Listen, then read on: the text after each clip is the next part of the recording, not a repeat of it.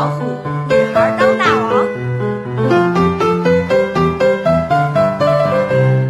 Hello，大家好，我是娜塔莉，我是出神儿。很高兴又和大家见面了。我们今天要聊的主题是拜过一百个情感博主的码头，归来仍是恋爱脑。那些年我们追过的情感导师。呃，最近我们发现，就是前段时间大家经常在小红书刷到的博主“曲曲大女人”，现在。已经是一个全网封杀的状态。对，我们顺便也盘点了一下这些年以来火过的，以及我们自己有看到过的大大小小的情感博主，他们曾经说过什么样的理论，然后他对于我们产生了什么样的改变。同时呢，就是我们自己对于就是看情感博主这件事情的反思是什么。我们今天就想要展开的聊一聊这些话题。这些年你有追过哪些情感博主呢？最近的话就是曲曲大女人，然后再早一些我会看一些文字类的博主，比如说木子美，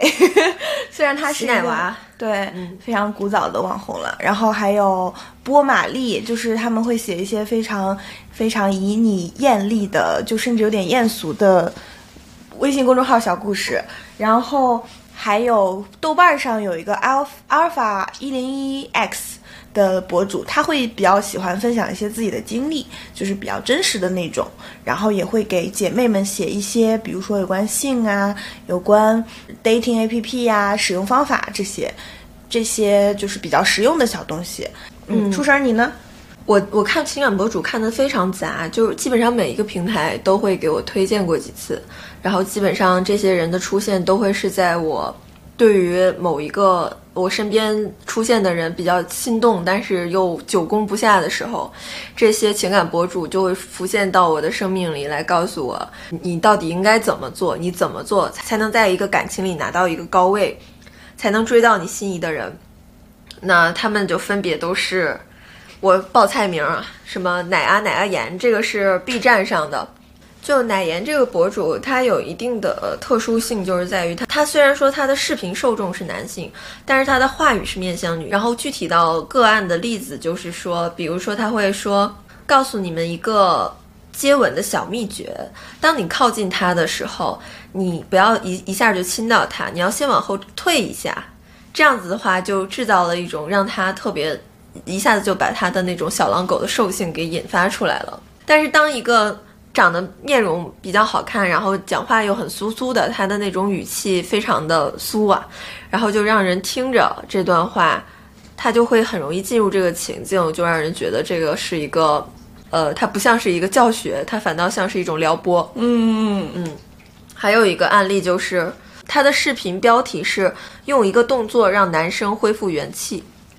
如如何用一个动作让男生恢复元气？这个也太撩了吧！然后在他的讲解里是把他的头埋到自己怀里，然后说一句：“你腰不行啊。” 嗯，他就开始反扑，然后证明自己。嗯，所以我觉得奶言这个博主，嗯，他其实没有太大的性别倾向，就是他的话语面向女性是实用的，但是他的画像面向男性是一个非常刚需的，就是他扮演了一个类似于女友的角色，在跟你进行有一点擦边这种性质的撩拨，但是他又不是纯擦边，就是用他一些个人魅力吧。他就是一个挺特殊的面向男性的博主，但是像 B 站上袁怡那种，就是，呃，非常常规的，他把他的嗯视频做成课，甚至在 B 站上做那种呃购买的课，嗯，去买，但是它确实有一定的实用性。比如说很多男生因为很少和女生相处，那么面对异性紧张怎么办呢？他给给出的答案就是，你可以在跟他见面之前，先在脑海里演练一下你和你最好的朋友平时说话的语气。就不要在你的女神面前像是手足无措，就话都不会说的样子。嗯，你就在她面前用你最自然的状态去和她相处，这样反倒成功性更大。他说，女生就是一个对于气氛非常敏感的这么一个物种，所以把气氛做到位了之后，才会有后面的故事。他其实讲的是非常对的。然后还有几个我关注的。哎，我早期吧，上学的时候，觉得他们说的话有些是有道理的。比如说抖音上的不主动就是不喜欢。这个在我受情伤非常多的时候，有一个博主，但我忘记他具体的名字了。他最有名的一条视频就是反复的重复“不主动就是不喜欢”这句话。我再说一遍，“不主动就是不喜欢”，那句话特别的洗脑，也让他一下子获得了特别多的关注。然后还有早期的时候，有几个嗯，大家可能也比较耳熟能详的灰尘男友。灰尘男友他是。呃，以他自己的人设是上岸海王的人设，呃，于是他就经常会给出一些非常类似于海王过来人的观点，去给女性一些类似于警醒式的经验吧。但是我今年看的最多的也还是曲曲，嗯，然后我们这就是从曲曲开始聊吧，就是为什么曲曲是如此的吸引着大多数人，以至于对，就是他太风头太盛了。嗯，我看曲曲也是今年五月开始的，就是我看他的感受就是他真的，他穿的珠光宝气，然后又说话充满着情绪和能量的流动。嗯，然后他我记得他说过的最多的一句话就是凡事发生皆有利于我，一切为我所能，呃，一切为为我所用，一切为我赋能。然后这也是他所有的情感话题里面的。思想核心就是你一定要尽可能的去跟周围的人博弈，然后拿到最有利于呃，在一个认清你形势的情况下，拿到最有利于你的结果，拿大结果，然后远离稀巴烂的关系。他把男人分为四种类型，一种是皇帝男、伯乐男，一种是生意男，一种是鸡肋男。就是这四种类型的男人。就是对于女性的态度是各有不同的。皇帝男他们就是会给你很多的钱，同时他们也会剪断你的翅膀，把你当成金丝雀关在笼子里。他不会想让你自由飞翔，他他想要你只属于他。然后基然后伯乐男呢，则是。呃，他会投资你的教育，会投资你的生意，然后会给你项目做，会带你见大佬。你想要做什么，他会他会看到你身上的才华和闪光点，同时对你进行一些投资，然后他会给你的人生带来非常非常不一样的改变。嗯，生意男是讲究一个，只是你对我。呃，提供了多少价值，我就给你多少价值，非常平、非常平等的利益互换的关系。甚至生意男还会想方设法的在他结识的女性中找到他的客户。嗯嗯。然后我们研究了一下，就觉得《繁花》里面的宝总就是这样的生意男的这种形象。没错，他并不是一个伯乐男，他不是那种呃有那么大的格局，会把自己的资源啊、人脉啊，就是。倾斜给女生，然后去培养别人成长的。他其实对于他周围的三个女人，汪小姐、林子和李李都是有诉求的。嗯，他们都在某一个层面上满足了宝总，帮助了他。对，嗯，像汪小姐一开始是因为她是外贸大楼的二十七号的。很稀有的这么一个职业的身份，所以他才愿意和汪小姐有后面的故事。对，然后林子呢，是他去日本的时候，在日本林子的那个店里，当时他遇到了一点棘手的麻烦，他必须要联络到一个，然后林子帮他建联了这个角色。李李就是保总需要通过李李去撬动更多的资源和信息，还有人脉。对。嗯，然后汪小姐的话，其实就是能帮他拿进口指标了，就是三洋牌的商标，就是靠汪小姐拿下来的。嗯，我们在分析他是一个生意男之前，一开始我对宝总的印象印象也是伯乐男。就是因为我们看剧的时候，在《繁花》里总会觉得他好像仿佛对这几个女孩都非常好，但你实际上去分析他的作为，却发现他对任何一个人的好都有点站不住脚。嗯，比如说我比较下头的一个他的行动，就是在。汪小姐和魏总他们的公司上市的时候，那个庆功宴上，他最后自己没有出席这个庆功宴，反倒是托人去送了汪小姐一个凯迪拉克，然后汪小姐没有收嘛。他其实当时我自己分析，他是想用这个凯迪拉克来买断他们之间的情谊，并且他这种举动也好像有一点试探性，就是因为他可能。依据过去对汪小姐的了解，汪小姐就不是收这个凯迪拉克的这种女人，所以她做出这个举动的时候，她明明知道这个礼可能送不出去，还要送，嗯，最后也没没收成。汪小姐在她身上也没拿到什么好处，最后还丢了这个工作。嗯，还有一个是积累的，就是他们既不会给你带来人脉和资源，也不会直接的给你钱，连情绪价值可能也提供不了多少。然后我们从这四种男人的身上可以看到，其实曲曲在分析的这些男人，他的分类的依据是这些男人的资源多少以及大方程度。然后我们现在再来总体的看一下曲曲和其他情感博主的不同。为什么我们两个都如此密集的来看他？就是我觉得曲曲和大部分之前我看到的情感博主不同，在于他的储备是很丰厚的。首先，他是武大毕业的，蒋方舟的高中同学。然后他在美国读过 MBA，然后他的那些课程还有他的那些方法论都是一套一套的。同时，他的那个反应速度又特别的快，他能够迅速的在就是那个连线的过程中，通过三言两语就能判断对方在跟他连线的那个女生是处于一个什么样的位置。然后他的烦在烦恼的那个男主角能否给到这个女生两个实打实的东西，一个是钱，一个是性。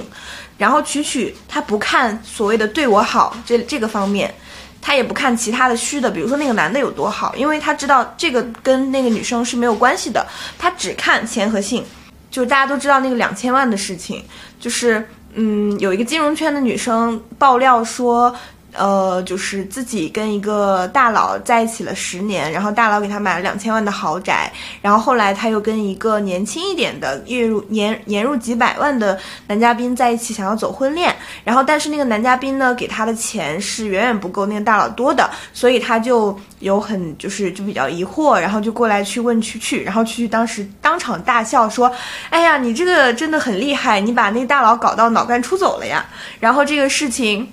后来就被各种营销号去，呃，去扒去爆料，然后发现这个事儿原来还是真的，就是侧就侧面印证了，他们都找到了那个金融圈的两个人，那个女生是谁？好像是一个金融机构的一个销售，然后敏学历学历也挺好，然后那个大佬他们也定位到了，然后这个事儿出来之后，其实就是曲曲的一个非常大范围的破圈，就是大家原来只是怀着围绕着就是看呃围观。呃，所谓的富豪传奇故事，然后这个事情出来之后，大家发现哦，原来这些事情是真的，这些人真的是在搞这么大的钱，但是曲曲自己却没有去做这样的捞女。后来自己的解释是说。他说：“我去做捞女的话，投入产出比不高。我可能捞了一年，我辛辛苦苦捞到最多一百万、两百万。但是我现在教姐妹们怎么去赚钱，我一年可挣的可多了。后来就是有人去扒取取一年的营收到底有多少，他们扒出来取取的营收大概在一点二四亿以上。就是它的营收分为了，首先是直播连线，每一个都要呃八百块钱，然后后来还涨到了一三一四嘛。然后卖课，他的课。”那个课最开始的价格应该是三九八八还是多少？就是他们大概的计算了一下，他的卖课至少也卖出去了三千万。还有一个就是闺蜜圈，就是呃一一对一的一些对一对一的那个老师会带着你去教你怎么样去跟男的聊天去。搞钱，然后去去，比如说分手复合，然后一 v 一的这个收费就会比课还要贵贵上更多，可能是几万块的学费。然后另外一个还有就是医美的连线，她的闺蜜圈也是一个连接，就是医美资源、医美资源和受众的一个渠道。所以说这些渠道加起来可能还不止。她在经常聊到呃直播间里面，她在劝。呃，他的受众的时候，他会讲到自己的故事，然后他在那些故事里面会有很多的真情流露，他甚至有的时候就是讲一讲就哭了。他一直，比如说劝大家，呃，你一定要时时刻刻的知道自己是谁，对，看清自己的位置。呃，他在。直播间里面主要服务的，他自己也说了有三类人。第一类就是不太会谈恋爱的女强人，第二类呢就是想要捞钱的夜场女，然后第三类的就是遭遇了老公出轨的大婆。然后这三类人里面呢，又是就是经常会引起他动情的，我觉得是第一类女强人。然后她的成长历程也是她爸妈在砸锅卖铁，用砸锅卖铁式的培养方式。培养她成为一个歌手，希望她成为一个明星。但是她这样子的过程，就她不是富贵的小姐，但是却被培养成了看起来像一个富贵小姐的一个歌手。那她最终她的生活一直都是外强中干的。就是曲曲他在讲自己的经历的时候，大多数时候他是一种非常强硬的姿态，但是刚刚娜塔莉说他是一个外强中干的，怎么用这四个字形容他，我就想起来了一个他讲过的一个故事，嗯，就是他在一个书里，应该是他自己的自传吧，然后有写的，嗯，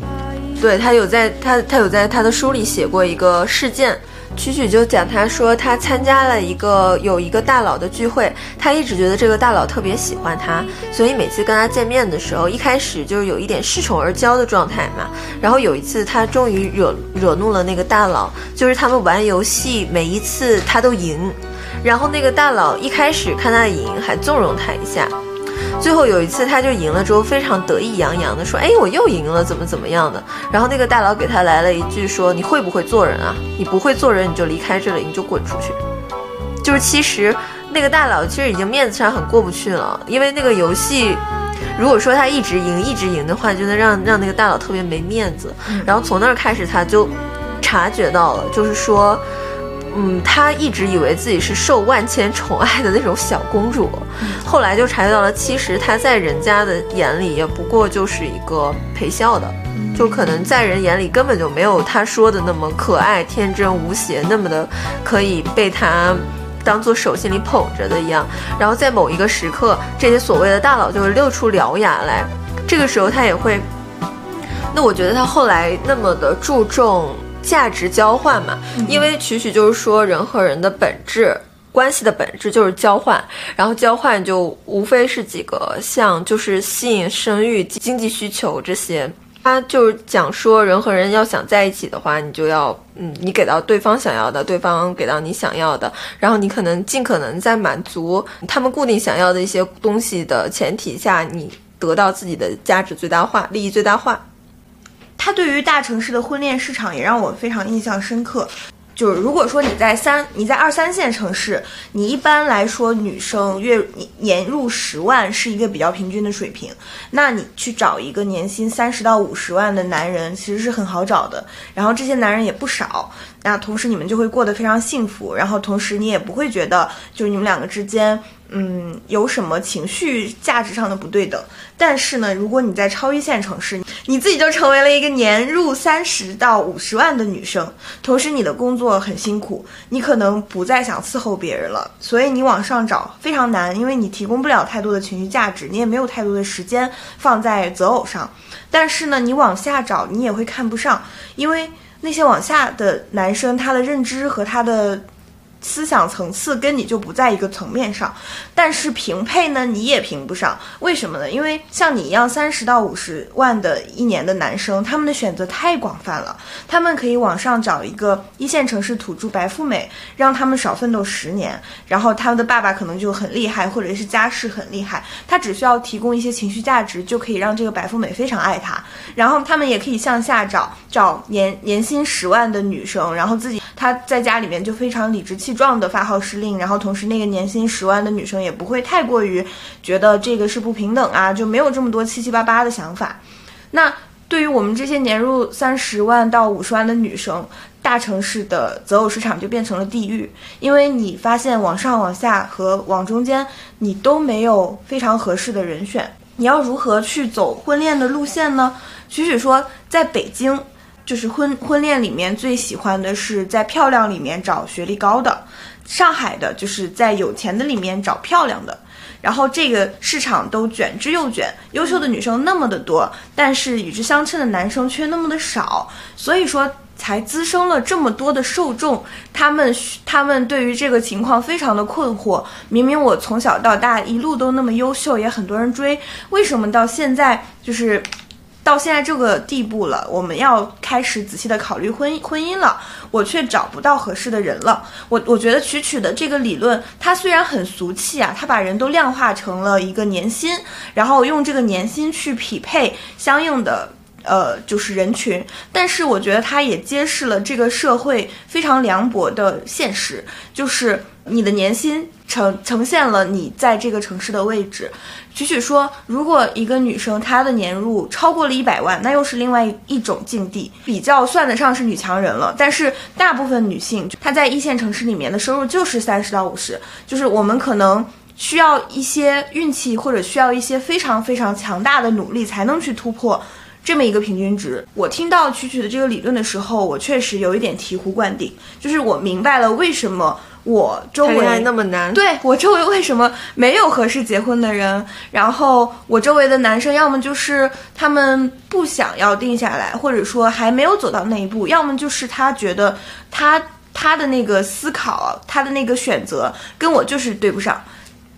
因为女男性通常都是在想要有生育这件事的时候才会考虑结婚，而这个年薪水平并且不是本地人的这种身份状态就不符合他们想要走入婚姻的这个出出发点呢。对，所以我我后来我在被催婚的时候，我就把曲曲的这一套理论讲给的讲给了我的家人听。我的家人虽然觉得非常的惊讶吧。因为他们以前从未这样想过，他们以为我只是因为自己不想找，我懒得找，或者说我在抵抗这件事情。但其实不是我抵抗，或者说懒得找，它就是非常难。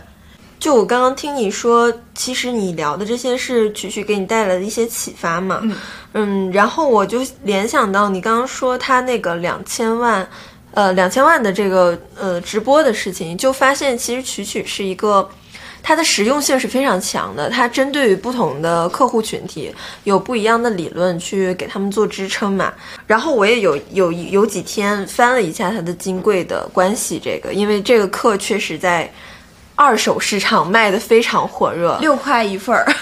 就很多人因为卖这个课也赚了一些钱，卖他的二手课，因为他的一手课的视频还是很贵的。但是那些二手市场，有的人是卖三十，有的人是卖六块，有的人是卖二十。然后闲鱼上有一段时间卖的非常多。我觉得他这个课之所以卖的这么好，以及在二级市场上卖的这么好，就区别于其他博主，就是他非常的有指导性。他的指导性细化到什么程度呢？就是他会根据你某一每一个在。生活中遇到的情感问题，提给出他会给出一个小作文的公式，然后你只要照着这个小作文的公式去说应应付这个问题，你就可以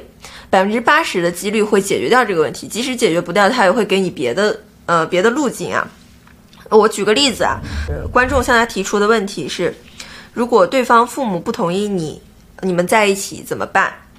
他就给出了一个非常合理的分析，就是说，对方的父母不同意你有以下几种情况：一个是不喜欢你的家世，一个是不喜欢你的性格，一个是不喜欢你的学历。然后他会根据这三种不喜欢来，呃，来总结这种种的不喜欢，他会有什么样的解决办法？他就提出了，就比如说基于你的性格不喜欢，那这个通常是对方的母亲不喜欢你的性格，因为在一个男生的家庭里，他的父亲通常是对于。男生另一半女女生的性格是没有要求的，他可能会在家世和学历上做要求，但是在性格上他一般不会做要求，一般都是都是对方的母亲做要求，所以在这种情况下，他就给出了一个公式：第一步是肯定伴侣的优秀，因为一个普通家庭就可能是稍微好一点，但是也没有到绝好家世的那种男生的家里，对于他们的儿子就是。觉得他们觉得你肯定了他们的儿子，就是在肯定他们，嗯，因为这个家庭的主要的价值都倾斜在这个男生身上了，所以你要肯定这个男生的优秀，才有可能获得第一步对他们的信任。第二步是示弱，争取同情。第三步是肯定对方的父母。第四步是交付决定权，就是在你做完了这一系列的事情。做完了这一系列语语句之后，最后把这个决定权交给对方。总之就是你要卸下你强势的外表，然后去呃争取对方对你的信任。就是他的这个小作文公式其实是非常好用的。嗯，然后曲曲就是他的课程也如此之快的遭遇了封杀，我觉得很很大一部分原因也是因为他的课程实用性太强了。就比如说最高精尖的那一部分人，为什么都用上了他的理论？我觉得他是研究人性，然研究的特别透彻。他没有在只研究女女性的人性和男性的人性，他是把两性的人性都统统一为人性。来研究的，他其实没有把男性和女性做特别大的区别，然后在人性的基础上，他钻研出了一条路。金贵的关系里面的理论用在职场上同样好用。而我记得很清楚，就是他讲了如何扩大你被喜欢的半径，他讲了四个关键词：赞美、趋同、收买、忍耐，就是通过。赞美、趋同、收买和忍耐，让你周围的人，让一个陌生人信任你。刷了一段时间他的视频之后，我和 Natalie 也发现了一些，就是对于我们来说，我们自己情绪上的变化。我很不认同他的一点，就是他总结的那些稀巴烂关系。曲曲经常说，呃，这种稀巴烂关系你就不要有了，这种稀巴烂的男的你就把他给就是什么样的男人是稀巴烂？就是他既不给你钱，又不给你很好的十点半的体验。嗯，对，曲曲就说稀巴烂，对 你什么也得不到。就是你从这个男性身上得不到你他所谓的那些成长吧。然后，如果你把这些问题全都搬到你和异性的相处中，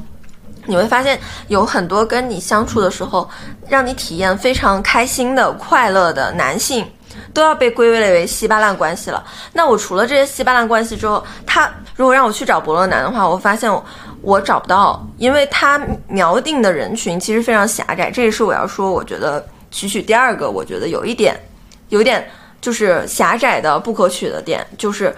他面对的女性大概率就只有两种，是他说的话是有有用的，就可能有实用性的。一种是想好了我就要做女强人这条路的，但是他不会给出你做了女强人之后，你呃之后你又要怎么做，他也不会给太多的心法。然后第二个是，他要他面向的最多的最大的受众，那就是传统意义上的捞女嘛。他会误导大部分人，就是很多人听几几节曲曲的课，就觉得自己能做捞女了，但其实他是做不成的。就是那个，它是取决于很综合的条件，它不仅是眼，嗯，就是脸蛋身材要好，然后同时你还需要非常的灵敏。那些捞女，那些能捞到真的钱的人，他可能从小到大一直都能从男性那里得到非常多的东西。嗯，但是像我们普通女孩，那怎么可能你随随便便学了两节曲曲就能做捞女呢？所以她可能会有一些误导的。对，就是有有一些人哈，就可能识别性比较差的，就听了他的课之后，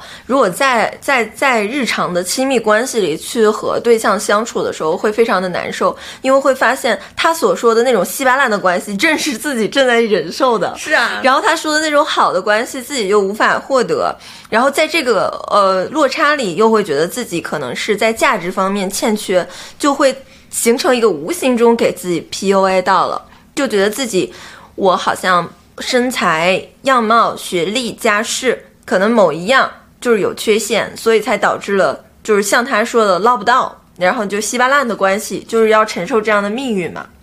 对，然后曲曲还有一点就是他的理论其实是极度功利的，就是我记得我印象中有这样一个案例，那个女生说，嗯，自己跟老板发生了关系，然后后来发现老板对自己有点冷淡了，然后过来问曲曲该怎么办，然后曲曲就问他说，你的老板的身家是多少？然后那个女生说应该几百万吧，然后曲曲听到这个几百万就笑了出来，说啊，你的老板四十多岁了，身家才只有几百万，你好意思跟我在这里就是在我的直播间你讲这样一个案例，我这边都是分分钟几，就是至少得有几个小目标吧，大概是这个意思。然后那个女生就解释说，哦，不是的，我们是在文化行业，我是一直在读人文艺术的，然后我我也想要在这个领域深耕，这是我一生的梦想。然后曲曲就更。就是觉得更可笑了。曲曲说：“你你怎么选的赛道？你这个赛道顶天了，你的老板四十岁了，他才只有几百万，你能搞到什么东西啊？这个都这个赛道没有价值。”就是他一直在试图让这个女生清醒，看清楚，他就算就是跟老板发生了关系，然后让他自己的呃就是情况更被动了，然后同时他还才在这个领域里面拿不到任何的好处。但其实我我们跳脱出曲曲的直播间来重新审视文化艺术行业，这是一个没有价值的行业吗？它其实不是。那我们我们怎么可能没有文化艺术的行业呢？就是我当时听到这个的时候，我我感觉到了非常大的断层和落差。就是曲曲是一个指以前来衡量一切的，他以前还学唱歌的呢，对他也是人文艺术行业的呀，一开始。对，虽然说他想要当明星。然后哦，你说到这个，我又想到一个曲曲为什么成功的原因，也是因为他以前是艺术生，他是唱歌的，因为他是一个就是卖课的，对吧？但是其他卖课的老师，他们自始至终都是卖课的，他们并没有人文艺术的这种灵灵敏的触觉。嗯，曲曲因为他学过多年的艺术，他知道观众想要的是什么。对，然后以及他很会的一点就是他会包装自己的学员的生活，然后他也会。把自己和学员的生活，呃，给包装成一个非常有爱的环境。就他会有的时候会带她的闺蜜团，前段时间遭遇那个封杀风波的时候，她就带她的闺蜜团去迪拜购物了。然后在购物的时候，他也会把自己的形象做得比较好吧，就是他会买一些礼物送给他的学员，然后说这个事情我就是为了我自己开心，不是为了就是这个事情也不是为了牟利，也不是为了做给别人看，就是因为觉得你们开心了我就开心。这个时候会让人觉得他其实是一个很懂爱的人。但是我们又在看他的爱的核心是什么呢？就我听我有看过曲曲的一句话是说，他的这句话就很精确地展现了他的爱情观。他说：“我是一个爱情制造机，我和任何人都可以产生爱情。我不觉得爱情有什么天造地设的不可替代性，所以对他来说，他并不觉得人和人之间的关系也是不可替代的。”他的爱情就无非就是换一个人，只要这个人给我足够多的价值，那么我就可以爱他，我可以给自己洗脑成我爱他的状态，只要他对我好。就我们不管说曲曲再怎么是一个。呃，就是有人把它说成是最合最适合中国体质的波伏娃嘛，嗯，中国宝宝体质，嗯，就是这句话可能乍一看还是有点道理的，因为它确实是很实用性。但是我们挖到内核去看，它的姿态也并不是一个特别主动的姿态，它是给到了一些，就是运作了一些手段之后。他用他的手段去筛选什么人是对他好的，什么人是给他利的。他的出发点不是我能为别人做些什么，我要什么样的爱情，我要什么样的好的关系，就是他的出发点就完全变成了我在我寻找的过程中，别人给我什么，然后我通过别人给我什么来判断我的生存处境。功利的极致版，就是我们从小到大受的人文教育，也确实从来没有出现过一个区区这样的导师如此的。极端如此的，就是以利益为导向。我觉得他每一次在给用户做分析的时候，在直播间连线的时候，他对人和人的关系的总结就非常的快，以至于他根本就没有耐心去听完对方说什么。嗯，他把人和人的关系就看得特别的短平快，他基本上没有耐心去了解一个人究竟发生了什么。这也是我认为曲曲和他的受众非常的不兼容的一点，就包括我们刚刚说那个女生是跟他说自己是人文艺术，然后就是他的他和他的老板发生了关系之后，他不知道该怎么办的这个女生，其实我认为那个时候他把曲曲当成了一个情感导师，他把曲曲当成了一个类似于心理咨询师的角色，就包括很多的情感导师，其实他们也有心理咨询师的经验。但是曲曲他并不想，也并不乐于担任这样的角色，他没有耐心去倾听你究竟发生了什么，有怎样的苦楚，以及你们的关系到底是怎么样的。他就通过很快，你跟他发生了关系，然后他的年薪是多少，你现在是什么价值，直接就把你们的关系做了一个判断。他基本上就没有耐心去等待着你讲完你们的故事，然后做出一个更为中肯一点的决断。他就是很快的就下一个结论了。对，就是我也记得，不只是这一个案例，还有一些案例，徐徐也会就是问到，比如说这个女生，你是否是不是从男生那里得到过结果，或者说你是不是在你的事业上拿到过结果？他一旦听了对方就是有一个倾向之后，他就会说，那你去搞事业，或者说那你去继续就是怎么怎么样搞男人。那其实这个这个连线人在离开跟曲曲的这个语境之后，就因为曲曲当时说话，他会非常的慷慨激昂，同时他能够把当事人的情绪就是安抚也好，或者说嗯就是归类也好，迅速的归纳总结也好，他能够把当事人的情绪平稳住。但是这个人离开了曲曲直播间之后呢，他的生活怎么办？对呀、他的生活依然还有那么多那么多复杂的细节，但是曲曲其实也并没有给到一个真正的指导，他只是告诉他，哦，你要怎么样，你要你跟他不行，他是个稀巴烂的男的，你离他远点。是，那我的情感到底要怎么安放呢？那其实这些东西都是没有曲曲没有办法解决的。嗯，就其实这些女生在找到曲曲的时候，有一些是人是把她当成救命稻草，或者有一些人支付了很高昂的咨询费用才找到了她。对，但是在经历了曲曲的可能这种对他们的价值的否认的时候，当他们走出了直播间，可能会发现他们即使把曲曲的这些理念执行到了极致，但是其实自己的生活也没有任何改变，然后还会影响到对自己的判断，就觉得我在这个过程中我已经做得很好了，我已经向我的导师这样说说了做了，然后并且也就是找到了一个相对不错的实践对象。但是最后我好像还是被欺负了。那这些女性又怎又又要怎么办呢？所以说整一个事件下来，我们会发现曲曲的，就是跟富人女孩之间的这些。之之间的这些连线、这些过招，它变成了一种流量的狂欢，就是变成了一种集体的炫富，呃，集体的对于富人的这种私生活的猎奇式的围观。呃，在我们看曲曲的时候，也想起来了另一个，就是之前在多年之前非常流行的导师阿呀哇哇嘛。然后我会把阿呀哇总结为，他是把女性 PUA 的最狠的导师，他把女性 PUA 的程度和曲曲相比有过之而无不及。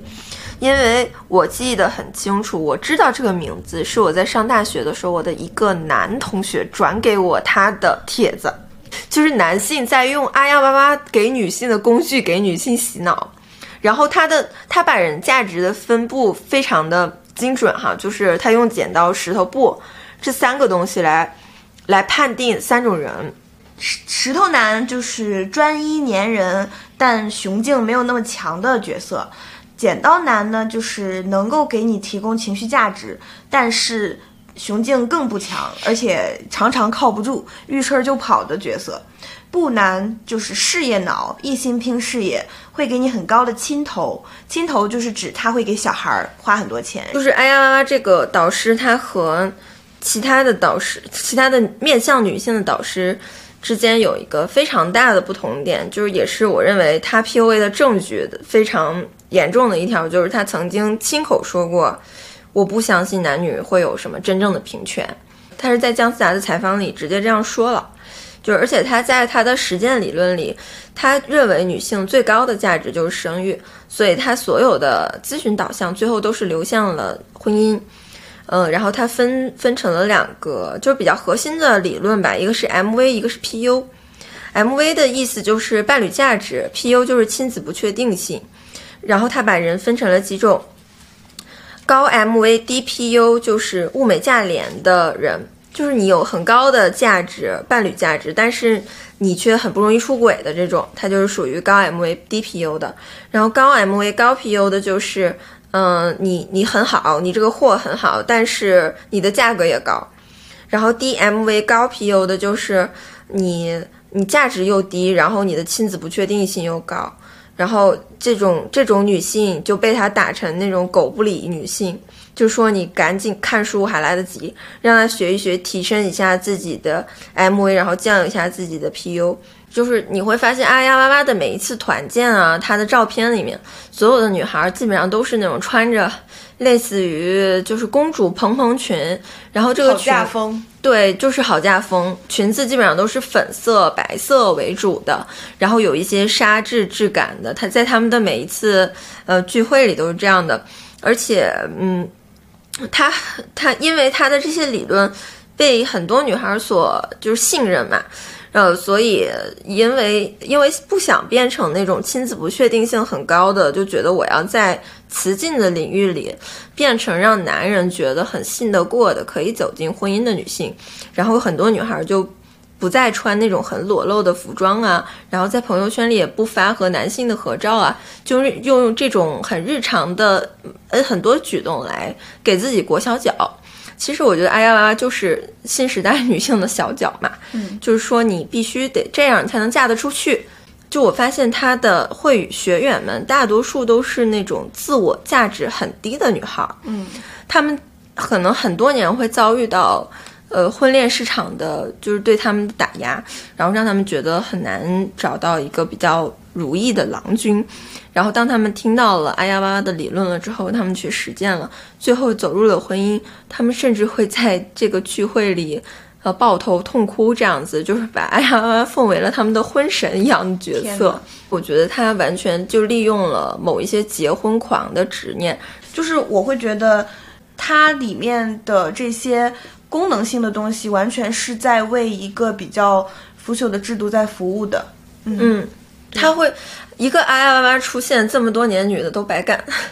是啊，而且其实不止啊呀哇哇，很多情感博主围绕着啊呀哇哇的理论进行了更多的扩散。艾娃不是捡拾部吗？啊，比如说有一个博主叫喵星君大大，他是一个清华大学毕业的学生，然后他就做了一个可以测试你是捡拾部中热什么什么类型的公众号，然后你只要输入你的出生年月日和你的出生的时间点，然后再加上你是男是女，比如说你输入原生家庭，你就能测出你的捡拾部的就是行为模式是什么。然后呢？简单来说，就是你在他的公众号的呃对话框输入你的生日，加上一个关键词，就能得到你这个人终生的一些 你的命运，对你的命运。呃，就是我们刚刚在播客开始之前，也本着好奇心啊，在这个公众号上输入了一下我们的生日。是的，我测出来的结果是女部，然后我就查了一下女部是什么意思，嗯，就是。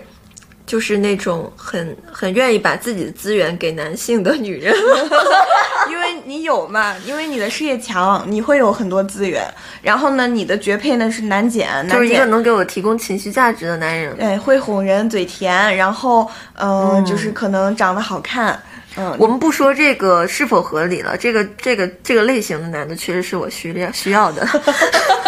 所以你看，有的时候我们又会觉得这些看起来很腐朽的。呃，工具，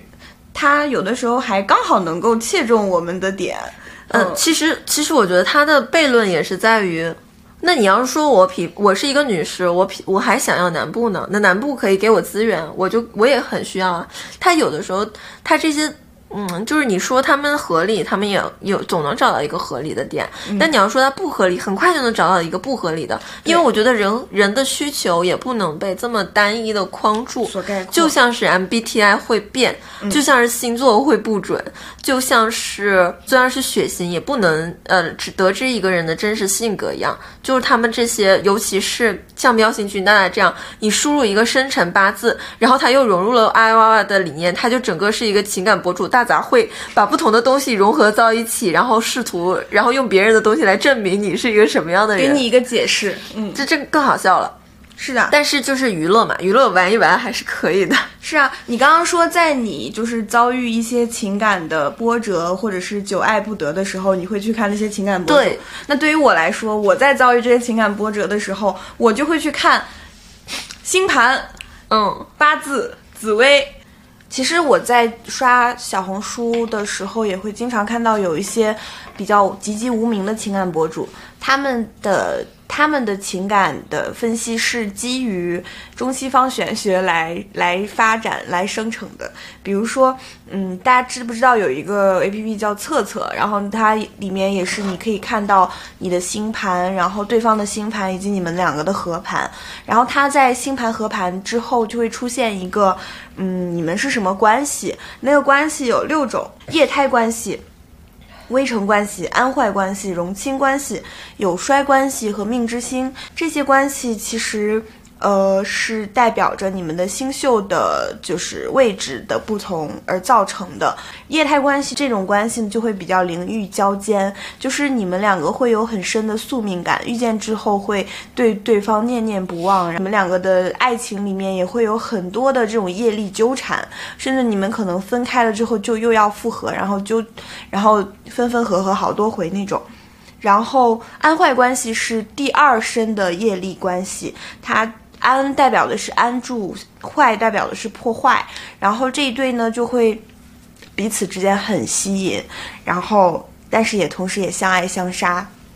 不能理解对方在想什么，但是又有感受到无穷的吸引力。危城关系就是那种比较适合搞事业的关系，危是危害，成是成就。一般的成就会给危指点迷津，然后带危走出呃走出一个事业的新高度吧。然后荣亲关系它是一个比较舒服的关系，你们就会像亲人一样，比较亲切，比较。呃，熟悉，但是也会平淡，所以他们都说荣亲容易出轨。然后 有衰关系就是指你们两个有共同的乐趣、兴趣爱好。命之星呢，就是两个人他恰好，嗯，由于一些星宿的关系，他们两个就会像一个人一样，很多时候想的是一样的，喜欢东西也是一样的，甚至是去会看同一个医生。这是策策的原话。然后。我有一段时间遇到一个人，遇到一个我比较感兴趣的人，我就会问到他的出生日期和出生时间，然后把它输入到这个 A P P 里面，然后去看看他的星盘到底是怎么样的，再看看他的这些。星座和我合不合得来？测测甚至还会给这些合盘打一个分儿，就是你可能会跟一个人非常有非常高的分数，你们两个的合盘是九十五分，你们两个确实也会在现实中感受到一种惺惺相惜，或者是很喜欢的东西都一样的那种奇妙的命运感。然后你可能也会跟一个人分数很低，你们两个就可能不会超过六十分。然后有段时间我就沉迷于看这种，就是测测测测文学。你有测出过什么最合适的，还是最不合适的男友？哦，我测过，我之前就是我，我感觉跟我合得来的男友，他那个分数还分为六个维度，就是有责任，有一起玩乐，然后有我就反正六边形战士。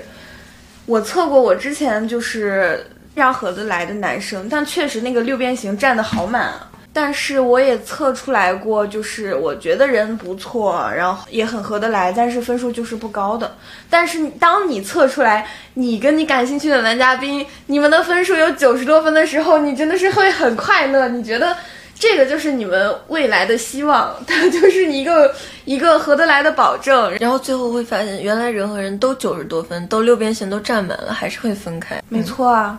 所以说。这个分数它代表不了任何的东西，就只是作为娱乐吧。这些东西它虽然也有很多糟粕在，但是它也给我们提供了一种语言，提供了一种就是描述现状的工具。就当这些东西不在的时候，我们要用什么方式来描述我们心中的焦灼呢？我们真正的现实中的故事放在星盘，放在。呃，简识部放在呃八字里面去解释的时候，你会发现，哦，它变得丰富多彩，它变得有迹可循，它似乎能够让我知道怎么做才能得到我的心中所爱。嗯，然后我们就会在一个又一个的，就是。嗯，渴望爱的夜晚被他们所安慰。嗯，其实我也是觉得，人其实有的时候不是要一个确定的结果，而是要我一个行动的方向。就哪怕这个方向是不准确的，我们心里也知道这只是一个枉然，只是一个我们茫然时候所做的一个非常无力的举动。但是因为有了这个举动，有了这个方向，我们能在难过的时候找到一些安慰，我们能在一段。曲曲说的稀巴烂的关系之后，然后得到了这个稀巴烂的关系该有一个怎走向，我该如何结束我们的缘，可能在哪里尽，我们会在心里这样说服自己，因为这些情感博主的存在。是的，人都需要被解释。嗯，好。不过我也要说一个我遭遇到的情感博主给我带来的一个亲密关系大困境的一个局面吧。嗯，就是之前。在我的上一段关系里，我有有一段时间非常笃信雪地女王，因为雪地女王她有一个非常，嗯，就是广为人知的一个法则是断联法则。嗯，这个我也知道。嗯，因为他觉得人和人的能本质是能量，嗯，就是如果你的能量高的话，你在一个能量高的姿态里，就是能量低的人无论如何都会想来找你。然后你就是只要修炼自己，让自己变得一个高能量、磁场非常好的一个状态，就哪怕你和对方是不联系的，对方也会被你吸引，然后从而找到你，你们的关系能有更好的发展。所以之前我之前我就是和之前的一个男朋友在情感发生了一个比较，就是两个人有点聊不来了，就是非常尴尬的一段时间，我就提出我们要不然一段时间别联系了，就是因为看了《雪地女王》的。断联学说，对，他就是说，你你你觉得他让你不满意了，他这个时候，他在这个期间让你觉得这个亲密关系有点进行不下去了，你就在这个过程中就说，就是直接就不跟他说话，他说什么你都不要理他。这个周期短则两个月，长则四个月，他一定会回头来找你。我当时就非常的笃信嘛，我就跟那个之前的前任说，我们最近先不要联系了，我们就是你也不要和我说话了，因为我要呃静下心来理一理，我到底想要 想要找些什么，我到底想要做些什么。然后大概是三天还是五天，我自己就崩盘了，我就陷入了学弟女王说的低能量状态，因为他说人和人就是你你在断联的这段时间，你一定要。保持自己不要去想这件事，然后因为你一旦想了的话，就是说明你自己就是你你就先认输了，你的情绪就不对了，你的磁场就不好了，吸能量了，对，你的能量就被对方吸走了。你一定要做那个能量高的人，好好的提升自己。但是你怎么能做到呢？你真的能忍住不想吗？对呀，我就是根本就没有办法忍住不想，因为我因为我后来想了想，说两个人在一起，你说你们都在一起那么久了，然后。每一天都联系的人，你突然三天五天的不和对方联系，就是换我的话，我也发疯了。我怎么会觉得对方只是在想要跟我琢磨什么能量的事情？怎么可能只是看了一个情感博主的一条博文做出了这样的事情？后来我就研究了一下雪地女王为什么会有这样的断联的这个方式嘛，因为她认为爱情的本质的核心就是虐虐虐虐，就是谁把谁虐到位了。呃，如果说他觉得爱情的本质压根儿就不是什么愉悦开心，就是虐虐虐的话，然后以及得不到的才是好的，他觉得人和人就是这样嘛，得不到的就是好东西，然后他把这个移植到了一个具体的行为上，这个行为就是断联。但是我觉得他这个理论不是说全错啊，当然人就是就就是很多人都会觉得得不到的就是好的，人都是贱的，这个我部分同意，那虽然不是完全同意啊。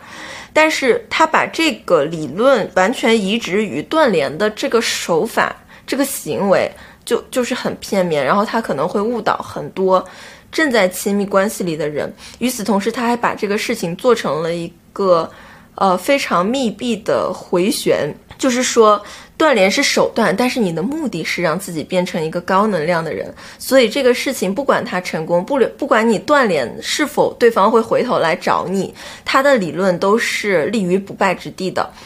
因为他觉得即使你断联了之后，对方没有来找你，你变成了一个高能量的人，你也是在这个过程中受益了。如果对方找到了你了，你这个情感关系就回来了，你也是受益了。所以雪地女王的这套法则，很多人实践，但是没有人能找到她的麻烦，就是因为依照她的这个法则，你只要修炼好你的身心，你让自己变成一个唯心主义者，你让自己想象自己是一个立于不败之地的人，你就真的能胜利。就是他在他这个理论哪里都是，就不管是有什么样的结果，你都赢。对，赢的都是你自己本人。对，你要么就是能量高位了，你不需要他了；要么就是他回来找你了，你又复合了。就是，但是这个事情本身就很扯呀，它跟爱的本质是背道而驰的呀。爱就是让我们坦诚的沟通，有良好的回应。爱就是我爱你，我说出来你就会接，我也是。嗯，那。你突然就是把这个切断了，冷暴力大法。对呀，那对方就是如果他是一个痴情的人，他就会受到伤害；如果他是一个正常的男的，他就会去找别人玩去了。嗯，所以我也分析为什么这两年雪地雪地女王销声匿迹了，然后转而是曲曲上来了，因为雪地女王的这个理念在二零二一年。之后就没有人可以实践了，因为大家都变成了毫无耐心的人。嗯，就是你别说跟我断联个三天五天，就别说跟我断联个二两个月四个月的了，你跟我断联个半个小时，我都觉得你这个人在跟别人做爱。对，就大家家对于爱情的信任度也 就是有降低，然后对于断联这件事情，就是冷暴力这件事情的忍耐度也降低了，所以就会觉得，嗯，以及我自己还有几个比较呃。比较有想分享的博主，就最近几个月，小红书还出现了一个新的公主，不是用鲜花做的。小红书就最近非常火的一个博主，他涨粉是最快的。然后有一期他他就是说，我我就是虽然说咱长得不是特别好看，但是我能我就是特别敢于去用肢体接触撩到男的。就是为什么一直到现在了还会有这样的，而且他们会重复之前的人说过的很多话。就是一些理念上的小 tips 都是经久不衰的，就是人和人，就是男女之间不就这么点事儿嘛？但是车轱辘话来回说，总有人说你总能赚到钱，因为总有人有情感问题，总有人需要有一个情感的出口。我也有发现，有一些博主是走的是妇女之友路线，他会让人觉得很轻松。然后这些情感博主一般都是已婚的状态，然后其中很有代表性的就是林有感。他不论是小红书还是 B 站，好像都做得很不错。然后这种博主他就主打一个抚慰性，他的标题和其他的相比，他的主题就会显得非常的柔性。比如说他高高播放的几条视频，就是有比如一个好男朋友是什么样的，然后就跟女孩去拆解一个好男人会有什么样的行为啊，他是不会那种就是用什么道理去规训你的这样的。走的是温馨路线，对，走的就是一个温馨路线，主打陪伴。然后我早年刷知乎的时候，我也刷到过几个，就是有一个博主，我不知道你有没有刷到过，叫红桑。红桑这位老师，他主打的就是一个量，就是你会发现知乎上所有的情感问题，基本上都有他的回答。他大概有三千九百多条回答，天哪！然后他所有的回答全都是关于男女情感的。最后留一下自己的联系方式，我是红桑，是一个心理咨询师啊。其实就走知乎这条情感咨询路线的话。他们因为他们输出都是文字内容，可能煽动性没有那么强，他们也没有那种成型的观点，但是他会用一个小故事，去撬动这个受众吧。嗯，你就会发现知乎上很多的情感话题下面都是一些情感导师的回答，然后最后的目的都是引流你成为他们的客户。我想说的就是，这些情感导师的很多个内容，其实都是在想让你成为他的。嗯，咨询的对象，然后他们一般收费就是二百到六百，甚至更多。然后他们都没有这么便宜的了，没有这么啊！天哪，嗯，我在想，真的有这么多人有情感上的困境吗？当然了，那我觉得有，我觉得有情感困境的人真的很多，而且大部分人都没法，就自己可能想不明白，因为我觉得情感问题本来就是无解的，你不管。你可能会发现自己找了情感导师还是解决不了，就是会有很多很多这样的情况，但是他们又必须找人宣泄、找人倾诉。我会觉得情感导师这个生意它也是经久不衰的，只要人类还会相信有爱情，还会相信两性关系，这个职业也不会消失，情感导师也不会消失，情感博主也会一直做下去。嗯嗯，然后综上我们聊的博主也有个七七八八位了吧？嗯，然后聊完了之后。就怎么说呢？这个主题还是拉回来一点吧。就是我们虽然说偶尔间，我相信啊，不管男男女女都会刷到很多情感博主，但是我觉得相信爱情的人，在看完了情感博主的话之后，往往都会左耳进右耳出，尤其是实践到亲密关系里。就不管说你把这个东西实践到了你人际关系里哪一块里，在亲密关系里主打一个真诚的人，就永远主打真诚。对，这是你的本质，你的发心，这个其实也是情那个情感博主无法扭转的，就是我们习惯以这样的真实的面貌去面对这个世界，然后同时我们也还是相信爱情它始于最初的悸动，然后不是不是。在心机中成长起来的。我要，我一旦想到我未来的人生伴侣，我是用一些技巧和套路去跟他相处。在那之后，我又听了很多情感导师的话语，去，呃，争取他的信任。我就会觉得，我要和这样的人相伴一生，我就觉得这是一件非常恐怖的事情。就是我不想以先入为主的套路和算计去接近一个我想要相伴一生的人，就这么简单。就是我们都说，就是可能听过了很多道理，但是依然过不好这一生，这个很俗的这一句网络用语吧。然后我觉得这个很适合我们这一期的主题，就是说，即使我们拜过了那么多情感导情感导师码头，然后归来了，仍然还是一个恋爱脑。然后对于恋爱脑这个概念呢，我之前也有和朋友进行过一番 battle。就什么样才算是真正的恋爱脑呢？我不觉得恋爱脑是那种会因为喜欢一个人做特别特别多呃感动的事情的人。我也不觉得恋爱脑是进入了一段关系之后就要把这个关系进行到死的人。我觉得真正的恋爱脑就是始终相信人和人之间有纯粹的美好的关系，然后这个关系的美好就在于你因为一个人的品质好，你因为跟一个人相处的感觉好而爱上他，这个是一个两个人之间非常快乐的、自然的、愉快的事情。然后这个东西我觉得是很难被替代的，它不是说。你综合考虑这个人有多少钱啊，然后他是什么背景、什么家世、什么学历，他给你多少东西啊，就是这样可以去计算的。感觉这个东西有就是有，没有就是没有。恋爱脑的终极就是我相信感觉，就是折了就是折了，没有关系，就嗯结束了就是结束结束了，我依然会因为我们的六边形曾经九十分而感动。哪怕曲曲教给我了太多，一切的关系的本质都是交换，越功利越悲悯，我也还是会觉得，让我们回到最初的人与人之间的那种相处的快乐和兴奋吧。让我们一起看看萤火虫，看看月亮吧，去感受爱的流动。嗯，我觉得这个也是恋爱脑的一种吧。嗯，我不想计算那么多。我不想在我看着你的时候，我的眼神里没有真诚，对，然后你也看出了我的不真诚，我们俩都装不下去了。这是我觉得最悲哀的一种情况，就是我们全都变成了精于算计的人，以至于我们眼目光四目相对的时候，我们看到的全是欺骗，这个是非常恐怖的一种状态吧。就我觉得现在的人很难再相爱了，也是这样的原因，就是会发现。没有信任，男人和女人没有信任，然后老板和员工没有信任，你就觉得对方一定是看了什么博弈术吧，学习了什么导师，或者说是在哪里看了什么不好的东西，是不是总有刁民想害朕，总有我的对象想从我身上榨走一点价值，然后彼此那种提防的心态会让人特别的不放松，以至于关系，他可能有片刻的欢愉，但是很快又要。又要被一种悲哀的情绪所笼罩，这个两个人的状态很快的就变垮了。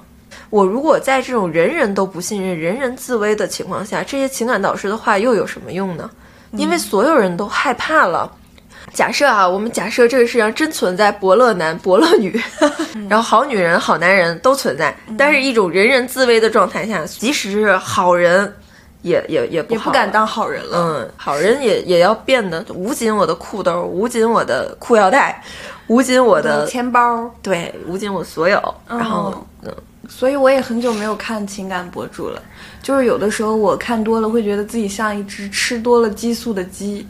或者说吃一直在吃卫龙辣条。就是它当下会给你带来一些爽感，你会觉得哦，你知道为什么你们的情感一直停滞不前了。你知道为什么他不跟你建立关系了，或者说你知道你你你知道大概怎么做能够赢得别人的心了，但是我们遇到一个全新的一个他者的时候，我们还是得真正的去站在一个跟他平等的角度上去耐心的解读他，就即使是我，我发现我身边出现了那种情感导师说的样样都符合的人，但我就是不喜欢他啊，对他就是我。他在情感导师眼里，他就是我要抓住的人，但我就是不喜欢他，又有什么用呢？就最后还是再见。嗯，好吧，